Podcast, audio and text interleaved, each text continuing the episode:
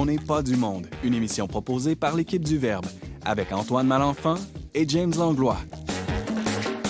Cette semaine, à l'émission, Ariane Blais-Lacombe bricole, rafistole et raccommode une chronique sur la réparation. Jean-Philippe Marceau se demande si la conscience se limite aux êtres humains. Et Alex Deschaines se questionne sur l'ado qu'il serait s'il était né 20 ans plus tard. Bref, on n'est pas du monde.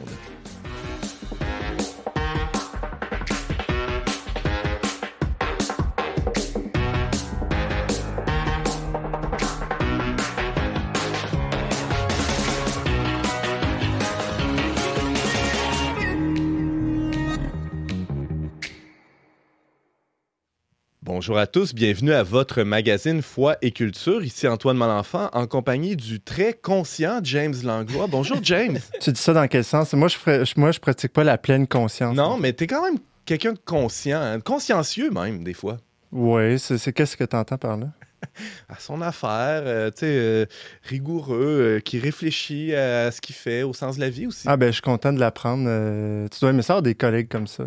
oui, mais ça, ça pallie mes manques sûrement. Aujourd'hui, je veux saluer un auditeur consciencieux aussi en, la présence de Yannick Jobin. Ah, salut Yannick. merci de nous écouter. Merci à tous les auditeurs. vous pouvez nous écrire à onpdm.com et surtout la messagerie de nos réseaux sociaux. Hey, Qu'est-ce qu'il y a au programme aujourd'hui, James? Ben, il y a notre bien-aimé Jean Marceau. Bien aimé, psychisme. Exactement. Et des gens aujourd'hui qui pensent que peut-être même des particules fondamentales seraient conscientes. Il là là. C'est quand même un peu farfelu, mais il y a des raisons intéressantes pourquoi, de un, il y a des gens qui ont envie de vivre ce genre de monde-là, puis aussi pourquoi, théoriquement, en fait, ça aiderait quand même à résoudre certains problèmes que certains philosophes ont aujourd'hui. Ça veut dire qu'elles sont rigoureuses, les, particules. Sont très, sont très rigoureuses. Okay. pas juste des nonos qui pensent ça, hein. c'est pour ça qu'on va se, pencher. Exact, ouais, ça c'est étonnant. On n'entendait pas trop parler de ça il y a 10-20 ans, ben disons, mais aujourd'hui, il y a quand même plusieurs penseurs très sérieux en philosophie de l'esprit puis en sciences cognitives qui disent ça. Ben, alors, euh, on y verra euh, dans quelques instants. On va aussi, en fin d'émission, avoir euh, Alex Deschênes qui va nous nous parler de, l'ambiguïté de l'adolescence, une période euh, pas toujours facile. Ben, comme tout le monde, je pense que, ben, comme beaucoup. Hein, certains ont des adolescences plus euh, faciles. La mienne a été assez difficile. Et au fond, euh, je me demande quelle réponse on apporterait aux jeunes que j'étais hmm. lorsque j'avais 14, 15, 16 ans si j'étais né plus tard, euh, c'est-à-dire euh, si j'étais un adolescent aujourd'hui en 2022. Ça sera en toute fin d'émission. Merci d'être là, Alex. Et euh, ben, dans, tout de suite après la pause, ça sera Ariane qui va nous parler de... De réparation textile. Pourquoi tu ris? Parce que je vais en apprendre beaucoup. oui, je l'espère. ah ouais, je vais être tout oui, check, check bien ça. À, à tout de suite. À tout de suite.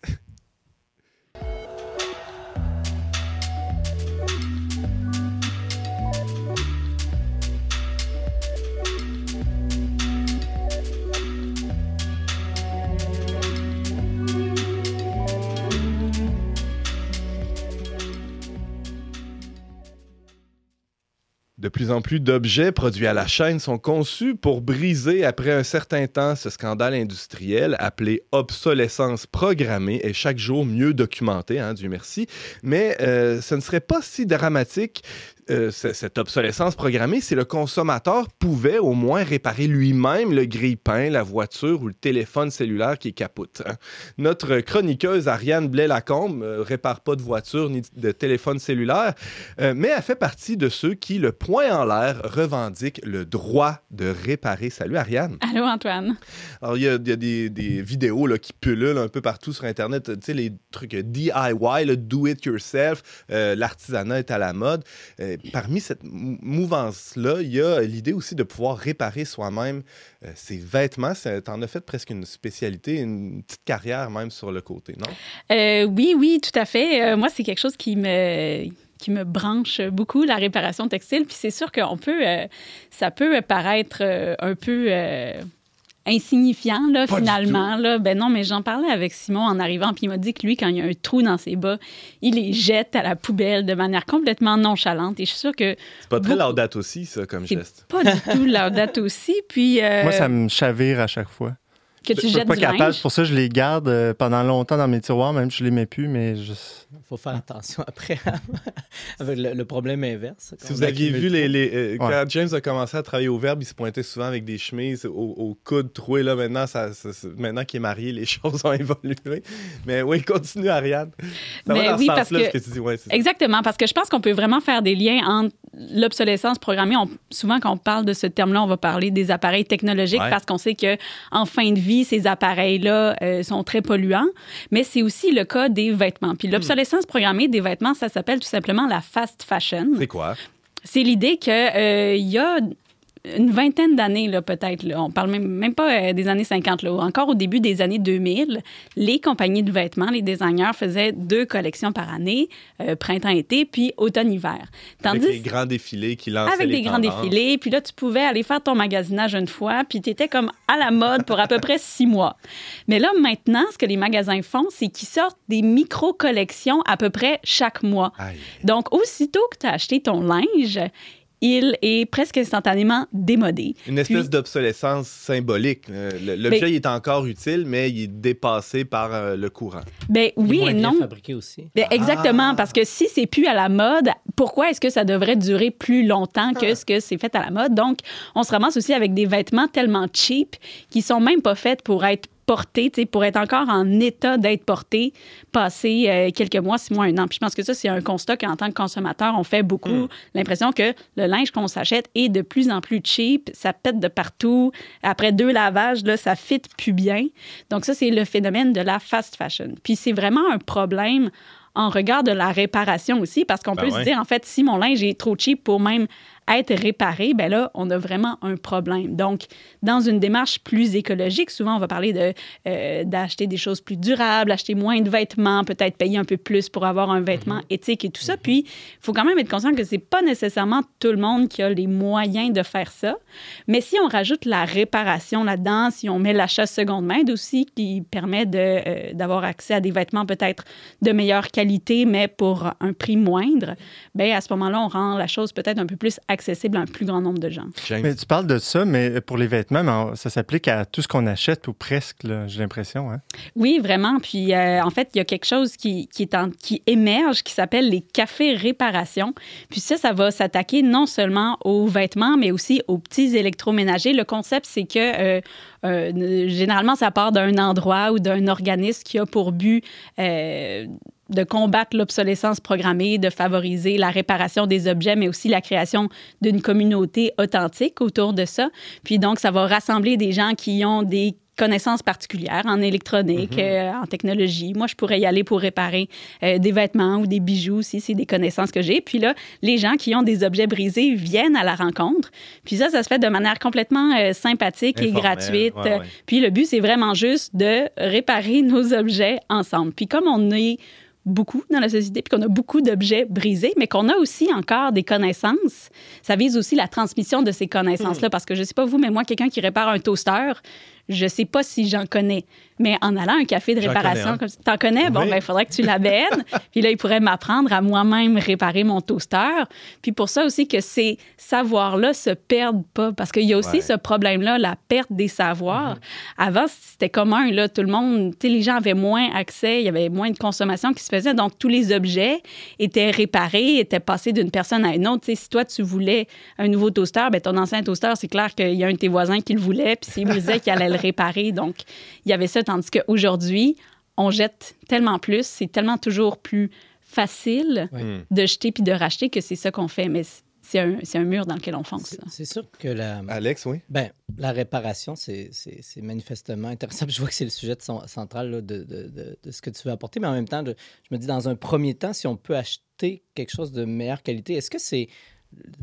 Il y, a, une sorte de, de- de- où on peut, où les compagnies sont, sont un peu... euh, on peut savoir quelle compagnie. par, par exemple, on parlait du vêtement. on sait les compagnies qui, pratiquent ça, l'obsolescence versus qu'est-ce qui est de meilleure qualité, ou c'est simplement les, avis de consommateurs qui peuvent nous guider. hein. Mais les avis de consommateurs, je pense, peuvent nous donner une bonne idée. C'est sûr, si on s'intéresse au côté plus écolo, ben là, oui, il y a certaines, euh, certaines choses qu'on peut aller regarder comme des étiquettes éthiques ou bio. Mais aussi, il y a de plus en plus des magasins qui voient le jour, puis c'est des magasins de type Buy Me Once. Donc, les les magasins vont s'assurer que tous les, les produits qui font rentrer dans leur magasin ont une garantie à vie. Ah, wow. Donc, on sait qu'une fois qu'on achète cet, euh, cet élément-là, par exemple, un parapluie, Hey, un parapluie, ça pète-tu tout le temps, puis on sait jamais comment le réparer. Ouais. Mais si tu achètes ton parapluie dans ce magasin-là, ben, tu sais qu'il va pouvoir être réparé ou du moins qu'il va avoir une quelconque forme de garantie. Puis quand il y a une garantie, c'est aussi une manière que les compagnies euh, s'auto-tordent le bras. Puis en fait, c'est nous, les consommateurs, que on- si on veut, on peut tordre le bras des magasins puis leur faire comprendre que on veut des garanties, on veut des produits qui durent. Puis c'est aussi d'arrêter d'acheter des produits euh, incroyablement cheap. Absolument. James? Ma grand-mère avait une sorte d'adage, elle disait faut, que- pour de la qualité, il faut que tu payes. Malheureusement, c'est souvent le cas. hein, plus on paye cher, puis plus ordinairement, c'est de la qualité. Mais... Mais je dirais que l'achat seconde main, Oui, qui fort ça. heureusement augmente euh, en popularité, Avec permet- les réseaux sociaux, entre autres. là. Entre autres, oui, Marketplace, c'est une bonne manière, mais c'est aussi que souvent, ça permet vraiment d'avoir accès à quelque chose de meilleure qualité. Ouais, Comme à, je me souviens, mon, mon, mon beau-grand-père me disait Pourquoi est-ce que tu irais acheter quelque chose? C'est pourquoi est-ce que tu achèterais un verre à vin, une pièce sur Kijiji, quand tu peux avoir un verre à vin, une pièce au Dollarama J'essayais de lui expliquer que dans ma tête, euh, le marché qu'on fait quand on achète usagé, c'est souvent que le verre à vin à une pièce sur Marketplace va probablement être de meilleure qualité. C'est si tu as une auto à 10 000 sur Kijiji puis une auto à 10 000 neuve, ben une auto à 10 000 piastres neuve, elle doit pas être euh, si bonne que ça. là, où je, je nomme un chiffre comme ça, mais souvent dans l'usager, on peut aller chercher meilleur. Puis ça Yeah. se croise aussi avec la mode du vintage, qui là finalement amène une surenchère des trucs qui sont vintage, alors que ça, ça vient à coûter super cher pour euh, un vieux t-shirt avec Mickey Mouse dessus. Là. Ça, c'est un peu le, le revers, le ridicule de cette idée-là, mais reste que dans l'achat seconde main, surtout dans le textile, on peut trouver vraiment beaucoup de, de choses. Je l'évoquais un peu, Ariane Blais-Lacombe, en début de chronique. Il y, a, euh, il y a même un mouvement, bon, il y a les, réseaux sociaux, là, il, y a, il y a un hashtag MendMarch euh, qui, qui- qui fait la promotion là, de, de la réparation, entre autres, de, de textiles. Il y a aussi le, le droit à la réparation. C'est quelque chose qui prend un certain essor. Euh, Toi, tu te, tu te revendiques de ce mouvement-là? Ben, je m'en revendique de manière un peu euh, informelle. C'est quelque chose qui existe un peu plus en Europe. Je pense qu'ils ont des, associations formelles de Right to Repair. Puis en fait, le, le- le concept du Right to Repair, c'est qu'en fait, il y a beaucoup de grandes compagnies. Puis là, on est surtout dans le domaine technologique qui vont euh, punir les consommateurs, si on veut. Que, mettons que tu vas, toi, tu vas essayer de réparer ton, euh, ton J'essaie MacBook d'ouvrir mon téléphone là, pour le ton réparer. iPhone, tout simplement. Puis, euh, si jamais tu fais une réparation, ça marche un peu, mais ça repète deux mois plus tard, ben Apple pourrait te dire, ben non, tu l'as réparé toi-même, fait que maintenant, il n'y a plus de garantie. Hmm. Ou euh, simplement aussi de revendiquer que les compagnies rendent accessibles des pièces de réparation. Ah ouais. Tu sais, ton blender, là, la partie en verre, elle casse dans l'évier. Ben là, après, est-ce que tu es obligé de jeter toute la patente Hmm. ou euh, ta cocotte, si tu fais juste casser le couvercle de ta cocotte, là, vous essayerez de magasiner un couvercle de casserole, là. Hey, non, mais j'étais tout content l'autre fois parce que le, le- la couvercle de ma mijoteuse avait brisé. J'ai rappelé à la compagnie, j'ai payé 20$, piastres, mais on en a renvoyé un. Ah, bon. J'ai l'impression que c'est vraiment une question d'éthique de la compagnie parce qu'en effet, il y a Ouais. certaines choses dans le passé. Une petite pièce de caoutchouc que pour un blender que j'avais perdu, ben, on, a- on croyait l'avoir perdu, on l'a fini par la retrouver, mais on a pu en recommander une versus d'autres choses que des fois, Mais- on est vraiment mal pris. Tu sais, c'est niaiseux, mais j'ai failli l'acheter, ma mijoteuse, à Ben oui. cause de ça. là. Mhm. Oui, oui. La Non, jeter, carrément. pas l'acheter. La, la jeter. Oui, oui, la jeter. Euh, oui, ça, en fait, parce qu'il y aurait les, les- les associations qui militent pour le right to repair, c'est aussi d'aller euh, d'aller mettre pression sur les gouvernements pour que finalement les gouvernements euh, interviennent là-dedans puis fassent Hmm. un certain nombre de lois comme on peut penser dans le domaine alimentaire. Ben il y a ouais. de plus en plus la volonté que les épiceries, plutôt que jeter leur surplus, les donnent à des banques alimentaires. On pourrait la faire la même chose avec des magasins de vêtements parce qu'on sait qu'il y a des magasins de vêtements qui, plutôt que de donner leur surplus, vont déchirer exactement et jeter. Euh, moi, être employé d'une compagnie comme ça, j'aurais vraiment beaucoup de difficultés à faire ça. Mais donc, d'être capable d'aller appliquer des, des règlements comme ça pour former les compagnies à faire plus pour la réparation, pour le service après-vente, pour aussi permettre soit des réparateurs autorisés qui en aient plus ou permettre même aux, euh, aux consommateurs eux-mêmes de réparer Ben leurs ouais. biens. Ariane Blais-Lacombe, il nous reste à peine quelques petites minutes. Euh, tu as pour nous des, des exercices, des façons là, de, de, euh, de nous engager dans, dans cette voie-là un peu plus écolo. Ben oui, en fait, tu as mentionné tantôt le, le Men March, puis j'aimerais terminer avec ça parce que c'est la raison pour laquelle j'ai choisi de parler de ça aujourd'hui, c'est qu'on est encore pendant le mois de mars. Alors, euh, tous ceux qui ont Instagram, vous pouvez aller, puis vous mettez hashtag Mend March. Mend, c'est euh, en anglais pour euh, réparer, donc dans le cas... M-E-N-D. M-E-N-D, donc pour rapiécer. Donc, pendant le mois de mars, ce défi-là, à chaque jour, il y a comme un, un mot thème qui vise à inspirer les gens à faire des réparations, puis à les partager. Puis ça, ça permet euh, honnêtement, un bel échange de, techniques, euh, d'inspiration pour réparer, puis aussi de rencontrer des gens qui euh, font des choses comme ça. Donc, personnellement, je suis en temps, en temps de carême sans Instagram. Puis honnêtement, c'est ma grande tristesse de ne pas pouvoir aller partager avec mes amis d'Instagram les réparations que je fais. Mais là, tu nous le partages aujourd'hui. Tu as même apporté quelques pièces. Euh, rapidement, dans quelques secondes, qu'est-ce que tu as ben, apporté? Qu'est-ce que, qu'est-ce que tu fais comme réparation? Bien, mettons, il euh, y, y, a les réparations. Comme j'ai amené des, des, bas dans lesquels j'ai, euh, j'ai réparé des trous. Puis là, ça, ça fait deux ans que c'est brisé. Puis ça fait deux ans que... Ça tient le coup? Ça tient le coup. Puis même... Je t'envoie tout mon linge. mes bottes, mes bas. Si c'était les bas à Simon Lessard, il serait. Combien ça coûte? oui. Puis aussi, en fait, ce que, ce que je voulais dire, c'est que réparer son linge, ça permet une double diminution des déchets ouais. parce qu'on peut utiliser du linge brisé pour réparer du linge brisé. Donc, j'ai ici hmm. un pyjama d'un de mes enfants j'ai, euh, qui était trouvé au genou parce que les enfants, ça fait souvent ça. Donc, j'ai utilisé un vieux gilet dans lequel j'ai découpé des patchs de tissu. Puis après, je suis allée les coller sur le nouveau. Ou encore, on peut utiliser des vieux morceaux de vêtements pour complètement créer des nouveaux morceaux. Là, je comprends qu'il faut quand même un petit peu plus des talents de, couture, mais des fois, il y a des trucs pas trop compliqués qu'on peut faire avec des enfants. Donc récemment, avec un vieux pyjama de mon père qui m'avait amené pour qu'on couse des masques, on a fait un, un nœud papillon que j'ai cousu avec mon fils de 5 ans. Donc, oh, euh, c'est mignon. il y a moyen de, de, conscientiser aussi les enfants sur euh, ben oui. la réparation textile, puis le cycle de vie des vêtements qui est étonnamment linéaire, alors qu'on pourrait faire plus pour utiliser les déchets pour recréer des nouveaux vêtements. Absolument. Et euh, bon, on a une très belle illustration devant nous avec ce que tu as apporté. Ariane Blais-Lacombe, merci infiniment. On peut te lire régulièrement sur leverbe.com. Et là, aujourd'hui, tu nous parlais de ce, ce mouvement de réparation euh, qui est une façon, une sorte de remède contre la surconsommation euh, ambiante. Merci beaucoup, Ariane. À bientôt. Ça fait plaisir. J'ai marché le jour et la nuit vers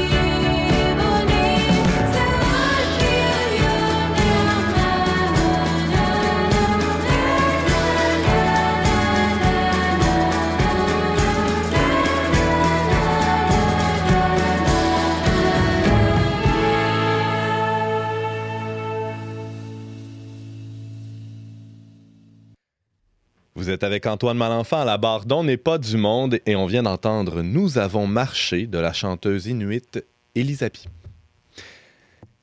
Est-ce qu'un bébé est conscient de ce qui se passe autour de lui? On pourra peut-être répondre à la question tantôt autour de la table. Est-ce qu'un chien est conscient de, de- de- du nonos que je lui tends? Et, mon crayon, hein, est-ce qu'il est conscient que, que je le, que je le tiens présentement? Euh, ce, crayon qui participe à On n'est pas du monde sans, sans même le savoir, peut-être. hein, c'est- Euh, alors, pour. Ou non, il le sait. Est-ce qu'il le sait, est-ce qu'il le sait pas? Alors, pour répondre à toutes ces questions super importantes, on a avec nous euh, un spécialiste de la conscience. Ouais, ben, j'ai fait mon, euh, mon, ma- mon maîtrise de mémoire. J'ai fait mon mémoire de maîtrise, en fait, sur ce sujet-là, sur la, sur la le crayon? conscience. Ah, OK. Mais, tu sais, moi, attends, je- attends, je, vais- je vais te présenter quand même Jean-Philippe Marceau, qui contribue au blog euh, de Symbolic World et à On n'est pas du monde et au Verbe. Bonjour. bonjour. Oui. Mais ouais, tu sais, le, le crayon en tant que tel, il n'y a pas beaucoup de gens aujourd'hui qui vont dire que le crayon, comme un tout, est conscient. Mais ce qui est étonnant, puis que c'est pas encore très connu en dehors du milieu académique, mais ça commence à sortir. Il y a quelques, quelques grands panpsychistes qui commencent à faire des vagues dans des podcasts, etc., qui disent en fait que même si le crayon en tant que tel ne serait pas conscient, peut-être bien que ces particules, peut-être même ces molécules seraient conscientes. Évidemment, ce ne serait pas des consciences très, très complexes que les gens vont donner aux particules de ton crayon, mais ils donneraient quand même quelque chose. Avant d'aller plus loin, Jean-Philippe Marceau, on n'a pas le choix de définir un peu ce que c'est que la conscience, là, parce que là, je parlais de chien, de bébé, de crayon. euh, on- de quoi on parle là, quand Ouais, on parle ouais. de conscience? Il y, a, il y a beaucoup même d'articles dans le domaine qui commencent en disant que la conscience, c'est un terme un peu bâtard parce qu'on l'utilise de plein, plein de façons. Mhm.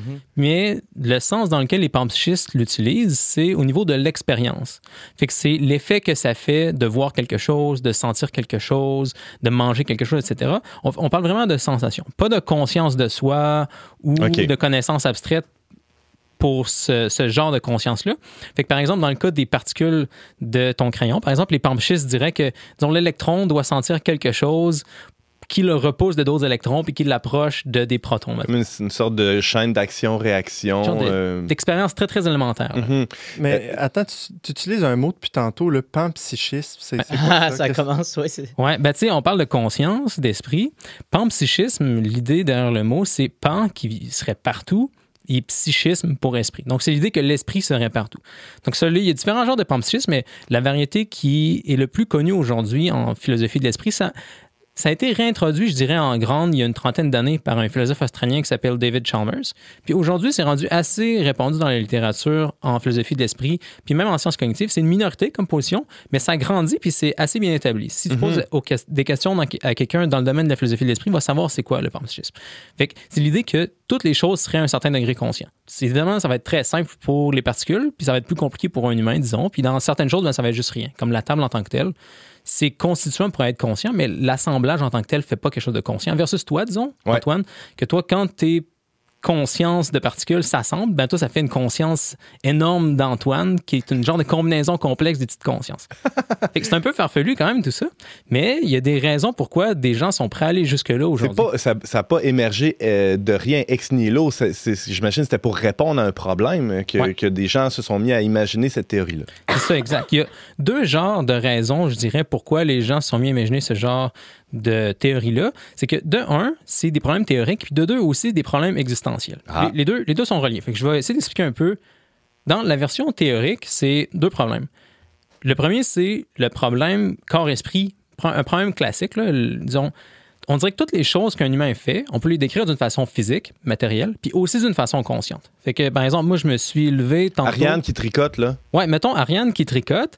Ben, on peut raconter deux histoires. De un, quelqu'un qui serait un matérialiste pourrait dire ben, je pourrais regarder ce qui se passe dans le cerveau d'Ariane, puis calculer toutes les prédictions, comment est-ce que ses mains vont bouger dépendamment de ce qui se passe dans son cerveau. Fait là, j'expliquerais tout. Enfin, euh, je doute beaucoup que ça puisse se faire pour vrai, mais selon les matérialistes, ce serait possible de tout prédire, tout expliquer ce qui se passe dans Ariane Une sorte de avec déterminisme là, qui, Ouais. qui, qui- qu'on- qui vient de ça. en fait. ou même si c'était pas déterministe, il y a des gens qui vont être statistiques par rapport à ça. Ils Ouais. vont dire que ben, on peut calculer les probabilités de tout ce qui va se passer avec Ariane, puis Ariane serait comme fixée par ces probabilités-là. Il y a des gens qui diraient ça aussi, mais d'une façon ou d'une autre, c'est une histoire qui est juste physique. Ouais. Mais il y a une autre histoire qu'on peut raconter aussi, c'est que Ariane est en train de réparer tel bout de pyjama, par exemple, pour que son enfant se fasse pas mal aux genoux. Ça, c'est quelque chose qui est une histoire consciente qui est pas clairement relié à la matière de son cerveau, par exemple. Ou Ariane boit de l'eau parce qu'elle tousse. C'est ça? Là, il y a sa douleur. Disons, il y a- il y a une histoire consciente. On peut dire c'est parce qu'elle a mal à la gorge, parce qu'elle tousse, etc. Mais quelqu'un pourrait aussi donner une histoire qui est juste matérielle. De dire, ben, il se passe telle chose dans ses cordes vocales, Ouais. qui font monter tel signal à son cerveau, qui font descendre tel signal à ses mains, etc. Fait que, en général, on dirait qu'on existe comme à, à deux niveaux. Puis là, il y a un genre de malaise que ça fait. OK, est-ce qu'il y a une de ces histoires-là qui est vraie, l'autre qui est fausse? Est-ce qu'il y en a une qui se réduit à l'autre, etc. C'est le, le problème corps-esprit. C'est un problème classique. J'ai Ouais. l'impression que plus on monte dans la, on va dire dans la hiérarchie des êtres, c'est-à-dire des êtres physiques, euh, végétaux, euh, ben, plus au fond on, on voit la conscience apparaître, puis euh, la, la place que prennent l'histoire personnelle, comme tu dis, ou le vécu dans les décisions, les actes, ou les. Ouais, les les consciences deviennent de plus en plus complexes, de plus en plus difficiles à relier avec ce qui se passe au niveau matériel, si on regarde ça pour un matérialiste. Fait que ça, c'est un problème qui est classique en, en philosophie de l'esprit. Un autre problème vient de la philosophie de la physique cette fois-ci. Puis ça, c'est intéressant. Il n'y a pas beaucoup de monde qui le savent, mais même des gens qui étaient à la base physicalistes, des gens qui pensent qu'il y a juste, juste le physique, disaient que ça, c'était quand même un problème pour eux. Il fallait quand même le résoudre. C'est-à-dire, si tu regardes toutes les entités que la physique décrit, sont toutes les entités dont le matérialiste parle. En fait, Un atome. euh, Ouais, un atome, un électron, Ouais. tous, les, objets purement physiques. Si on regarde qu'est-ce que le physicien nous dit vraiment là-dessus, en fait, ça dépassera jamais juste le comportement. Il nous dira jamais c'est quoi la nature de ces entités-là. Même si on prend quelque chose de très fondamental, là, par exemple un électron, qui serait supposément une particule fondamentale. Ben, cet électron-là, en fait, si tu regardes ce que, ce que le physicien te dit sur l'électron, on sait il suit quelle équation. On sait, je suis capable de prédire un paquet de choses sur l'électron. Mais je sais pas c'est quoi l'électron en soi. Il te, parle, il te parle bien plus de ce qu'il fait que de ce qu'il est. C'est ça. Même de dire, mettons que l'électron, il y a telle charge puis telle masse, même ça, ça me dit pas vraiment c'est quoi l'électron parce que telle masse puis telle charge, ça fait juste me dire, ben, si tu mets telle variable dans telle équation, ben, tu peux calculer telle, telle affaire. Comme les masses puis les charges, c'est juste des choses qu'on plug dans les équations. On sait pas en soi c'est quoi. Ouais. Fait que le, le matérialiste qui essaie d'avoir une vision du monde qui aurait juste la physique, disons, en fait, il y a un trou dans son ontologie. Fait que ça s'appelle le problème du vide ontologique en physique. Il y a un trou dans, disons, le monde matérialiste. Et là, Jean-Philippe Marceau, le panpsychisme vient, tant bien que mal, euh, tenter de répondre à ces, ces deux problèmes-là que tu viens d'évoquer. Exact. Il essaie de faire deux pierres d'un coup. Puis là, ce qu'il se dit, c'est je vois plein de trous dans l'ontologie de la physique. Puis je sais qu'il y a la conscience aussi dans le monde qui existe. Fait ce que je vais faire, c'est que dans tous les trous, je vais mettre des consciences. fait que c'est vraiment ça le move, là. Parce que ça marche bien rendu à l'humain, parce que, disons, je racontais l'histoire d'Ariane tantôt, qu'on peut expliquer de façon physique, puis de façon consciente aussi. Parce que le panpsychiste, il dit, ben, c'est qu'en fait, la science nous donne le comportement, disons, ce qui se passe à l'extérieur chez Ariane. Mais si on veut connaître les vraies raisons, là, il faut mettre son, faut, faut par- parler de son esprit. Fait que c'est en fait l'esprit d'Ariane qui anime les équations que le physicien pourrait utiliser pour décrire Ariane, par exemple. Ça serait vrai pour toutes les choses dans l'ontologie. Un exemple concret qui, qui, qui résonnait avec tout ce que tu disais. là. Euh, récemment, j'avais vu un reportage, euh, c'est sur Netflix, ça, sur les champignons. Puis on, puis on voit que les forêts, en fait, euh, on, on voit les arbres, hein, qui, mais, mais sous le sol, c'est d'immenses réseaux de champignons. Et comme si, si c'était ça, la- en fait, la, la, la, la réalité de la forêt, c'est ce qu'on voit. L'âme de la forêt Euh, cachée. oui, il y a- ouais. il y, a, il y a quasiment comme euh, quelque chose qui est quasiment cérébral. une Ils communiquent des- ensemble. des- Il y, a- il y a une communication qui se passe et, et qui a un pouvoir régénérateur, un pouvoir de stabilisation. Et je me dis, wow, il y a quelque chose là qui, en tout cas, qui donne l'impression d'une sorte de conscience ou en tout cas de, de, de, de- d'adap- de- de capacité d'adaptation à l'environnement et de, de, de pouvoir euh, agir sur. euh, Ouais, ouais Sur ça, ça Alors, c'est pas farfelu. C'est- Cette idée-là du panpsychisme, tu parlais de. bon, euh, Alex donne l'exemple de la forêt, mais euh, tu disais que c'est un Australien qui avait euh, pas Ouais. mal mis ça à la mode dans les dernières années, mais j'imagine qu'il s'est basé sur quelque chose qui existait un peu avant lui. D'où ça vient, là, à l'origine, cette, euh, cette tendance-là à, à- à, comme tu dis, plugger un esprit dans, Ouais, tout- ouais. euh, dans Mais tous les peut- trous? On peut le retracer, disons, d'une certaine façon jusqu'au grec, même Héraclite. Il y avait une vision un peu comme ça où chaque chose avait, disons, son logos qui participait dans le grand Ah. logos. Mais donc, dans sa forme plus moderne, ça date environ d'une centaine d'années. Puis, c'est relié un peu aujourd'hui aussi. Là, C'est- ça semble très populaire, le panpsychisme en général, quand tu es dans une culture qui est très matérialiste, puis qui se frappe à certains murs. Parce que, disons, veux, veux pas, si tu es matérialiste, tu vas avoir un genre de malaise. Parce que, toutes les choses qu'on fait, on peut donner deux histoires, comme j'ai dit tantôt. Une histoire consciente une histoire matérielle. Fait ça fait une genre d'aliénation de notre esprit par rapport au monde. On sent qu'on n'appartient pas tout à fait. Fait que ça nous arrive aujourd'hui en Amérique du Nord, mais c'est déjà arrivé aussi en Europe au début du 20e siècle, fin du 19e siècle. Où, là, on, on l'oublie un peu parce qu'il est arrivé plusieurs crises en physique, mais à l'époque, fin 19e, début 20e siècle, les gens pensaient que la physique, c'était essentiellement infini. là. On a, Newton tenait depuis Hmm. On des avait centaines fait le tour d'années. de la patente. C'est ça, on pensait que le monde était physique, matériel, puis ça allait tout régler. Puis fait que les gens se sentaient très, très aliénés dans leur esprit par rapport à un monde qui avait l'air d'être complètement physique, complètement déterminé. Oui, James. Euh, on pourrait être content parce que d'une certaine manière, on dirait que ça rouvre la brèche euh, à, à ramener de l'âme dans la vision matérialiste, mais d'un autre côté, ça ça pourrait pas amener aussi à une certaine vision de dire que euh, il y a de l'intelligence dans tout, que Dieu est partout. Tu vois un peu où je vais en venir, ouais, ouais? ouais, ouais, c'est- effectivement, c'est dangereux. Là. Il y a- c'est possible d'arriver à quelque chose qui est très animiste, disons, Ouais. là, ou une vision du monde où, en fait, c'est assez incomplet. Parce que ce qui semble se passer en pratique chez des gens qui deviennent panpsychistes, c'est que ben, ils vont peut-être rester là, peut-être devenir un peu New Age, mais il y en a aussi qui vont continuer d'explorer des façons d'enrichir leur vision du monde, puis ils vont arrêter d'être panpsychistes, en fait. Parce que, tu sais, on peut voir que disons, si tu connais pas d'autres alternatives, le panpsychisme, c'est vraiment mieux que le matérialisme. Au moins, ton Ben oui. esprit, maintenant, il est rendu dans le monde. Sauf que une fois que tu es rendu avec ton esprit qui est dans le monde panpsychiste, ben, il y a quand même des trucs qui sont bizarres, puis il y a quand même des choses de plus que tu aimerais peut-être intégrer dans ton ontologie. C'est quand même bizarre, veux, veux pas, de dire que des électrons seraient conscients.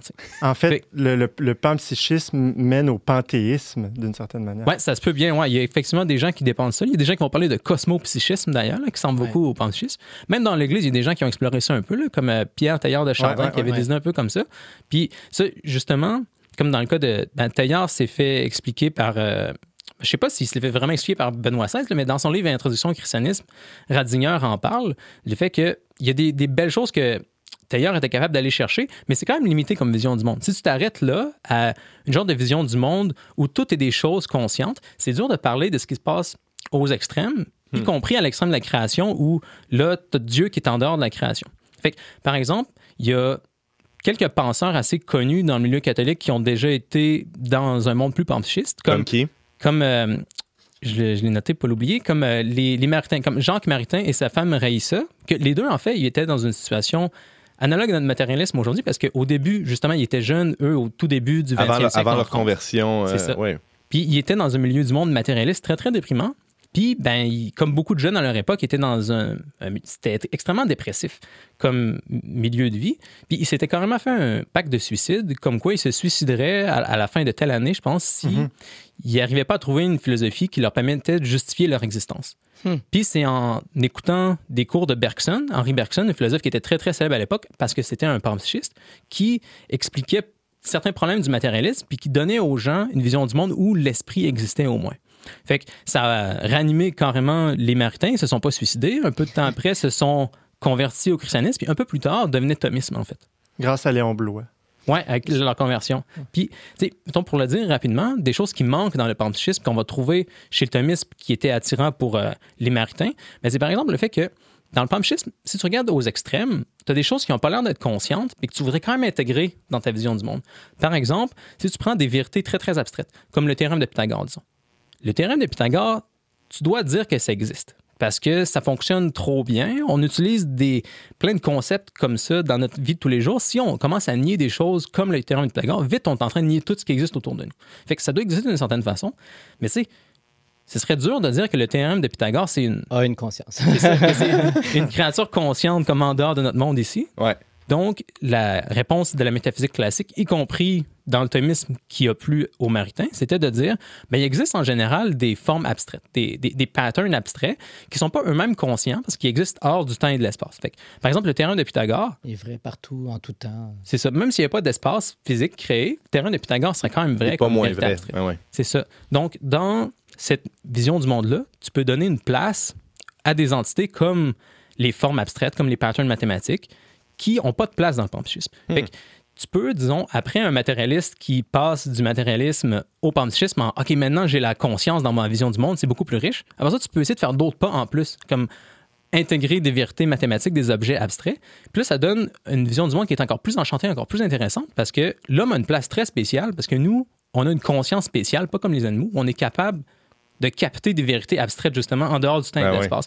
Fait il y a moyen d'aller encore plus loin que le panpsychisme, mais c'est très encourageant quand même, je trouve, de voir des gens qui arrêtent d'être matérialistes au moins, puis qui vont vers des choses plus riches. Même À, si à j'aimerais qu'il y ait plus loin. condition que c'est ça, ils, ils se, se satisfassent pas de, de- du panpsychisme, mais qui, que ça, ça stimule leur désir, leur cu- curiosité de- d'aller un peu plus loin. Et par exemple, dans- vers le thomisme rapidement. Mais je comprends que tu vois un peu le, le, le panpsychisme comme une étape entre le matérialisme et une vision spirituelle du monde où il y a une ouverture à une dimension spirituelle, à Exact. un créateur.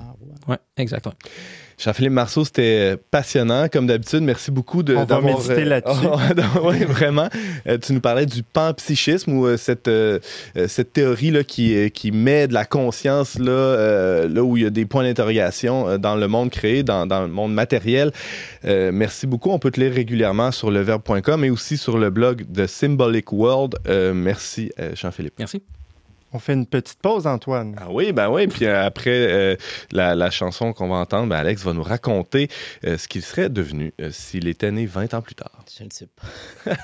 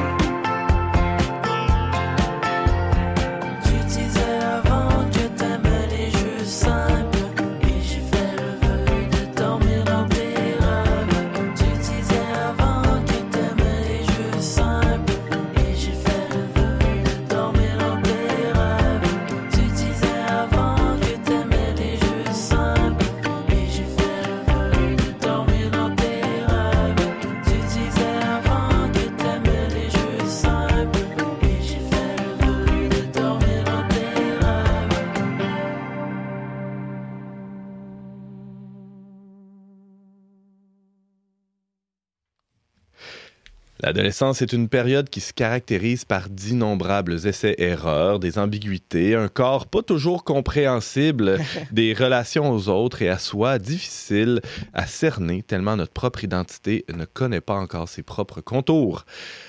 L'auteur et conférencier Alex Deschaines n'est pas tellement différent du commun des mortels et a vécu tout ça. hein? Ouais, ouais.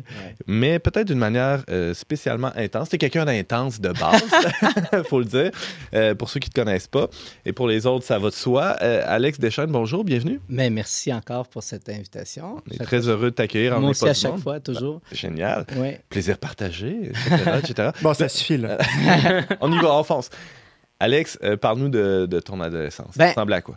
En fait, ben, là, je ne parlerai pas de tout dans mon adolescence parce que j'en finirai pas, mais je pense que si vous avez déjà euh, lu mon livre ou bien si vous avez, si m'avez déjà entendu euh, ici à On n'est pas du monde ou en conférence, je parle beaucoup aussi avec ma, ma vie, avec ce que j'ai vécu parce que je pense que je me suis rendu compte qu'en fait, ça aide beaucoup les gens de, de, de, pouvoir s'attacher aussi à des des expériences, là, de, de pouvoir connecter avec, Mhm. euh, avec euh, On n'est pas juste dans les en par- en concepts. exactement, en parlant de notre histoire. Ouais. que une histoire que j'ai pas souvent racontée, puis que je, je regrette un peu de pas, de pas en avoir partagé un peu plus euh, dans le passé, c'est que, ben, euh, quand j'avais 15, euh, 14, 15, 16 ans, euh, je ne sais pas honnêtement si je voulais être un homme. Hmm. Euh, puis euh, j'étais très rejeté par les autres garçons. euh, et au point où je je pensais être la personne la plus seule au monde. Je me, sentais vraiment euh, très isolé, différent des autres. Puis euh, par moments, j'aurais voulu littéralement quitter mon corps. Puis euh, littéralement, j'ai eu des idées suicidaires. Puis j'ai été sauvé, heureusement, par, des amis qui des. Non, des amis, mais bon, comme on disait, les relations sont toujours un peu compliquées quand on est ado, mais des amis qui ont parlé de, ces idées suicidaires que j'avais à la psychologue de l'école. Mais euh, puis. Il venait d'où ce malaise-là, Alex? Euh, ben, je, je dirais pas que ça, ça, ça venait.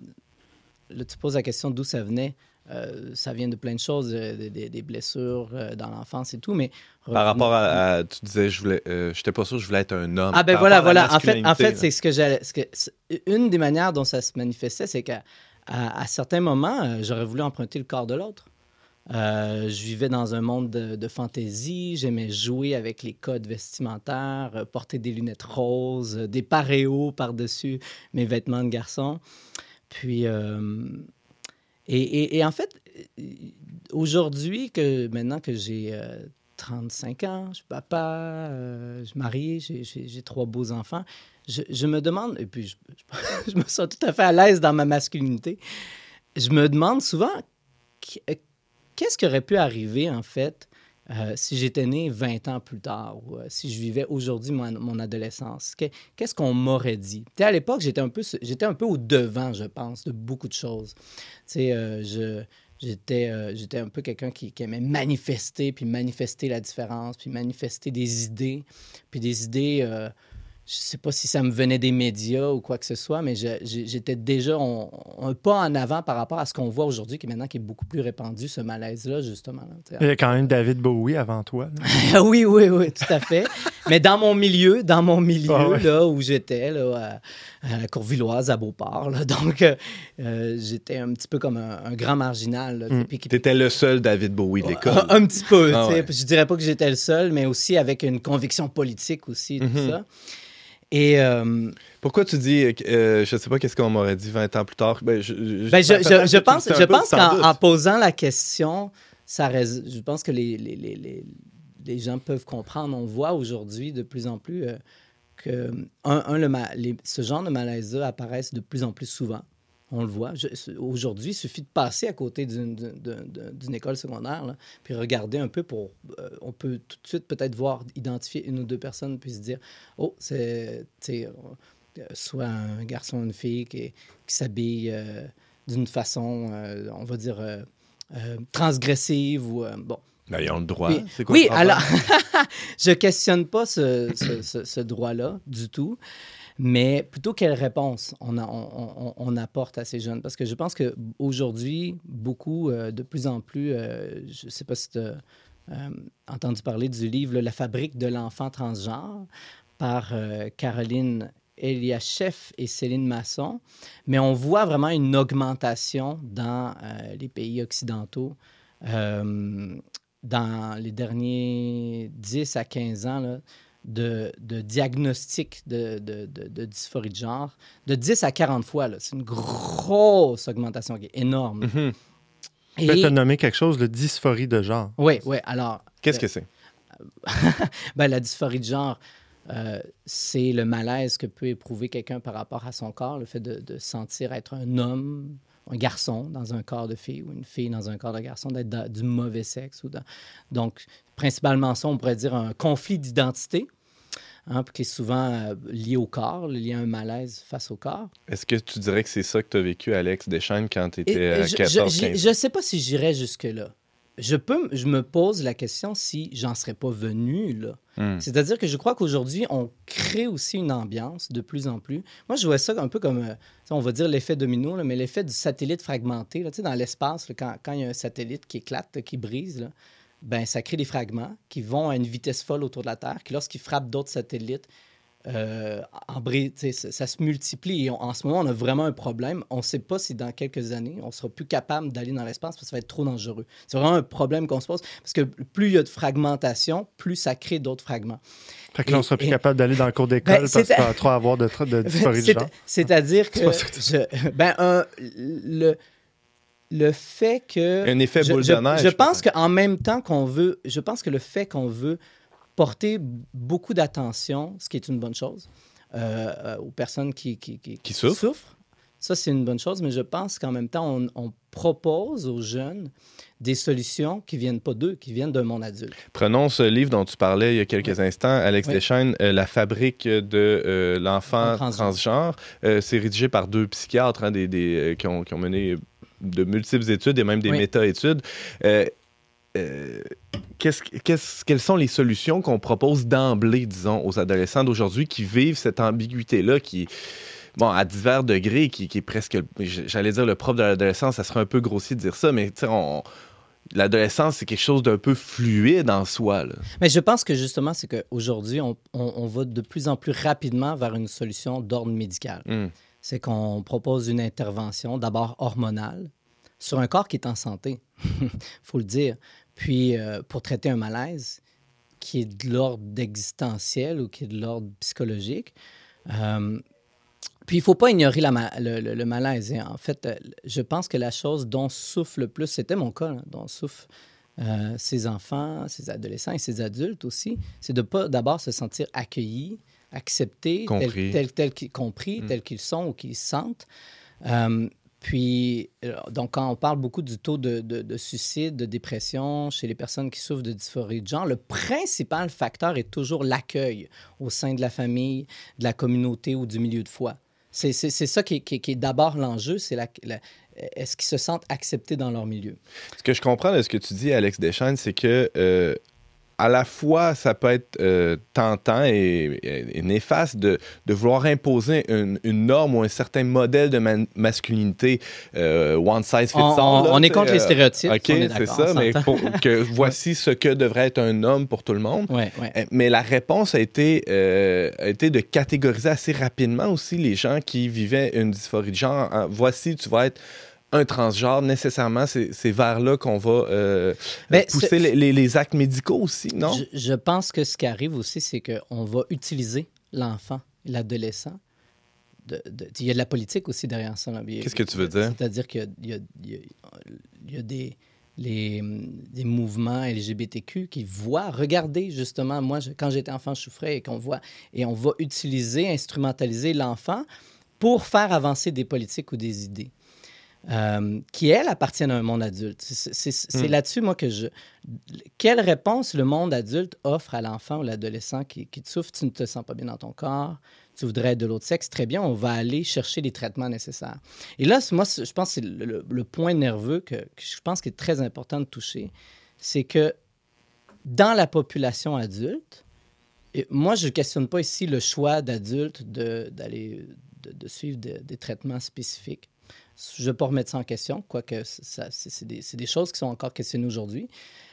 Mais on voit que... Avec des résultats assez. Ben, c'est ça. Et voilà, là, voilà, voilà. C'est ouais. que les résultats sont loin d'être prouvés. Loin, loin, loin d'être prouvés. Alors, euh, le- les Centers for Medicare and Medicaid Services aux États-Unis, qui sont un peu comme, j'ai l'impression, les, les CIUS ici. Là, Mhm. Bon, c'est- une agence une gouvernementale. agence ouais. gouvernementale qui ont publié des recommandations à- en 2016, euh, alors que c'était encore Obama qui était au pouvoir. Alors, c'est pas un think tank de droite. là, Non, voilà, du tout, ouais, du tout. Donc, euh, des recommandations à l'ensemble des centres de santé. Deux notes de juin et août 2016. En gros, là, je ne citerai pas, là, mais je vais aller vite. Que les études sur la qualité de vie des personnes adultes qui entreprennent des traitements hormonaux, des chirurgies en vue d'un changement de sexe ne démontrent pas d'amélioration significative. Les résultats sont contradictoires ou avaient des problèmes de crédibilité. Les études avaient des problèmes. La majorité des études qui notaient des changements positifs étaient des études brèves, on dit non longitude- Ouais, ouais. exploratoires ou des études de génération d'hypothèses. C'est-à-dire, on veut prouver telle hypothèse, donc on va essayer, puis, puis- puis on va voir dans les années qui suivent. Ouais. La plupart des études reconnaissent cependant des risques de sécurité accrus suite à, un- à- à des, des- des- des changements. Que c'est des interventions assez lourdes, il faut le dire, euh, sur, sur le corps. Oui, puis aussi la sécurité euh, de, de- de l'acceptation autour de soi. Donc, mais ça, on s'entend, on touche à un autre point. Mais Ouais. Le- les- je, je vais citer juste une chose. Les quatre meilleures études qui ont évalué la qualité de vie avant et après la chirurgie à l'aide d'études psychométriques validées n'ont pas démontré de changement cliniquement significatif ou de différence dans les résultats des tests psychométriques après chirurgie de changement de sexe. Là, on parle des adultes, encore une Voilà. fois. Et la plus, long- la plus longue étude qui a été menée euh, 30 ans, pendant 30 ans en Suède, et un pays qui est très solidaire des personnes trans, montre que 10 ans, 10 à 15 ans après une chirurgie, le taux de suicide en fait est 20 fois plus grand chez les transsexuels Hmm. que, que le reste de la population. Et, et le point où je veux en venir, c'est qu'on voit que du côté des adultes, on n'est pas du tout certain que ces solutions-là apportent les bienfaits qu'on souhaiterait. La science euh, Voilà. avance à tâtons et c'est souvent l'argument Et- qu'on va évoquer. La science euh, nous dit que ben, il faut, faut aller vers le changement de sexe, il faut aller vers l'intervention. Mais là, ce que tu nous rapportes, c'est que c'est pas Et, si et- je, que pense, ça. je pense que par rapport à un parent qui, qui vit cette, cette peur-là, Mhm. par rapport à un enfant qui peut avoir, qui, qui, qui- qui a des, des, des doutes ou, des, des- euh, ou cette réelle souffrance-là, là, bon, euh, je, pense que euh, devant un médecin qui lui, qui lui propose des suggestions comme la prise d'hormones ou euh, si, si, si le parent n'est pas un peu renseigné, je pense que le, le- le- automatiquement. Vous voyez, il y a une autorité Ben qui vient avec. avec Syndrome de la blouse blanche. Alex, Exactement. Alex Deschênes, il nous reste à peine deux petites minutes. Euh, bon, rapidement, j'aimerais qu'on aborde d'abord les alternatives à, à ces interventions-là très lourdes. Est-ce qu'il y a d'autres choses ou peut-être ne rien faire? Euh, sinon, euh, j'ai une autre question après, mais on verra Oui. si on a le temps. Ben, moi, moi, je dirais que, peut-être en conclusion, que j'ai pas aujourd'hui d'alternative nécessairement à proposer, s- sauf peut-être d'abord un accueil inconditionnel. La Mhm. dysphorie de genre, c'est une condition sérieuse. La souffrance est réelle. La- Les personnes qui l'expérimentent, euh, qui expérimentent un conflit d'identité, devraient être traitées avec le plus grand respect, la plus grande compassion. Puis il faut continuer à chercher à trouver des, des réponses plus efficaces et plus humaines. Un cheminement Puis- spirituel? Puis euh, peut-être, moi, j'allais, j'allais en venir en conclusion qu'il y, a un- il y a un malaise quand même, pas juste parmi nous, là, mais dans la communauté médicale, parmi les juristes. On sent qu'il y a une transgression, qu'on joue, qu'on commence à jouer avec la nature. là. Que euh, dans un monde où tout, tout le monde ne croit pas en Dieu, ben, on, on Il n'y a pas nécessairement. un- Est-ce qu'il y a nécessairement un sens ou une signification au corps et à la nature? Mais en même temps, il faut se poser la question mais où sont les limites des, pouvoirs de l'être humain sur le corps? Est-ce que finalement on est les maîtres, les possesseurs de la nature ou les gardiens de la nature? Je pense a juste une attitude davantage de, de- de respect. Et, et je pense que parfois on est un peu dans le mode panique, Ouais. surtout quand on, on parle des enfants et des adolescents. Aujourd'hui, je suis un homme heureux. Mm. Puis je. C'est ce, que la, ce que sexologue Thérèse Argot disait, c'est que la- dans la grande majorité des cas, quand on, quand on, on attend que l'adolescence passe, ces, ces malaises-là, ces ambiguïtés-là par rapport au genre, se modifie euh, et ouais, ou parfois s'at- disparaît. s'atténue à un point euh, des fois important. Ouais. Oui, oui. Peut-être même une dernière, euh, Anne Fausto Sterling, qui est loin d'être une auteure avec laquelle je suis d'accord en général, Mm. pour elle, le corps est quelque chose d'absolument neutre. Mais ceci dit, elle, elle- elle- est vraiment, elle, est pour le laisser devenir, laisser l'enfant, l'adolescent grandir et plus tard, quand il aura atteint l'âge adulte, ben, déterminer ce qu'il veut être. là. Alex Deschaines, euh, merci pour ce- cet éclairage sur un sujet euh, difficile et merci pour le témoignage aussi. euh, C'était très éclairant. Euh, on peut te lire de temps en temps dans euh, leverbe.com et euh, t'écouter à On n'est pas du monde. On peut te lire aussi, tu as publié en 2021 Tu es don, la théologie du corps pour les jeunes chez Novalis et Artege. Alex Deschaines, merci beaucoup. Merci.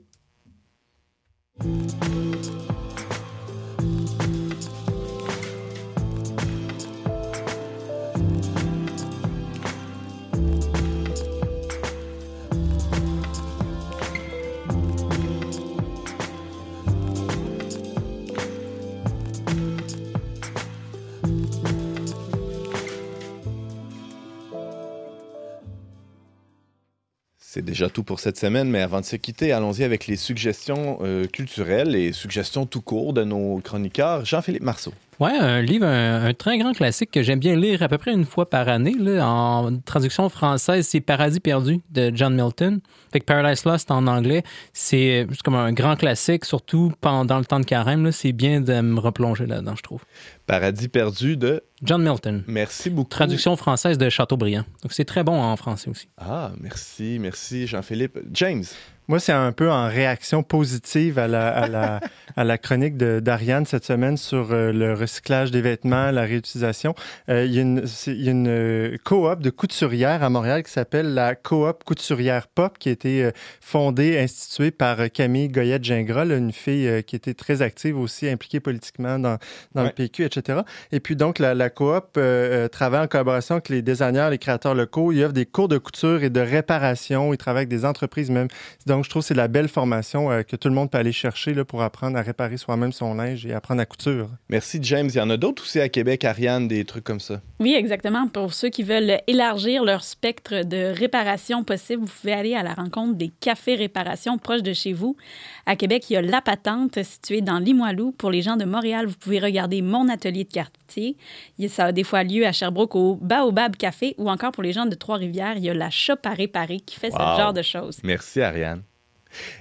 Alex, rapidement. euh, en Oui, ben 20 moi, l- moi qui ne suis pas très fan de séries télévisées, j'aime pas m'engager dans une série télévisée, je viens de terminer une courte série qui s'appelle Made, euh, M-I-D sur Netflix. Je pense que ça a déjà été discuté par James, mais Si c'est bon, on peut suggérer deux fois. ouais. euh, c'est peut-être la meilleure série que j'ai vue de ma vie là, sur, sur euh, une, une femme, la violence conjugale, mais ce qui est bien aussi, c'est que c'est loin d'être... C'est pas graphique, il n'y a rien de comme choquant, là, non, mais qui donne vraiment pouvoir à une femme de se sortir de, de ce cycle de violence. Merci beaucoup, Alex. Merci à Ariane et Jean-Philippe, James et euh, merci aussi à Marc-Antoine Baudette à la technique. On peut écouter ces émissions, euh, les émissions les pas du monde sur leverbe.com baroblique radio. Vous pouvez partager ça sur vos balados préférés. On se retrouve la semaine prochaine, même heure, même antenne, pour une autre émission dont n'est pas du monde. On remercie la Fondation Lucien Labelle pour son soutien financier.